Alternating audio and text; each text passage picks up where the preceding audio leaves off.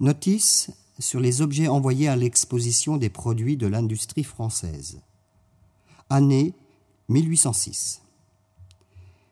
Département de Saône-et-Loire. Ce département, beaucoup plus agricole que manufacturier, devait nécessairement fournir peu d'objets à l'exposition. Cependant, la ville de Tournu renferme des fabriques de couvertures de coton dans les grandes dimensions et décorées de fleurs d'ornement. Messieurs Thibaut Juvanon et Bassecor se sont empressés d'envoyer des échantillons en ce genre.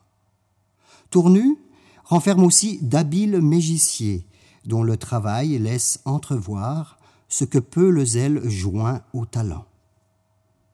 Messieurs Meunier et Daube, oncle et neveu, présentent à l'exposition des peaux tannées en blanc. Monsieur Joseph Dufour de Mâcon, déjà connu avantageusement par sa fabrique de papier peint, a expédié de nouvelles tentures, dont les sujets tirés des voyages du capitaine Cook sont peut-être ce que l'art a produit de plus curieux en ce genre.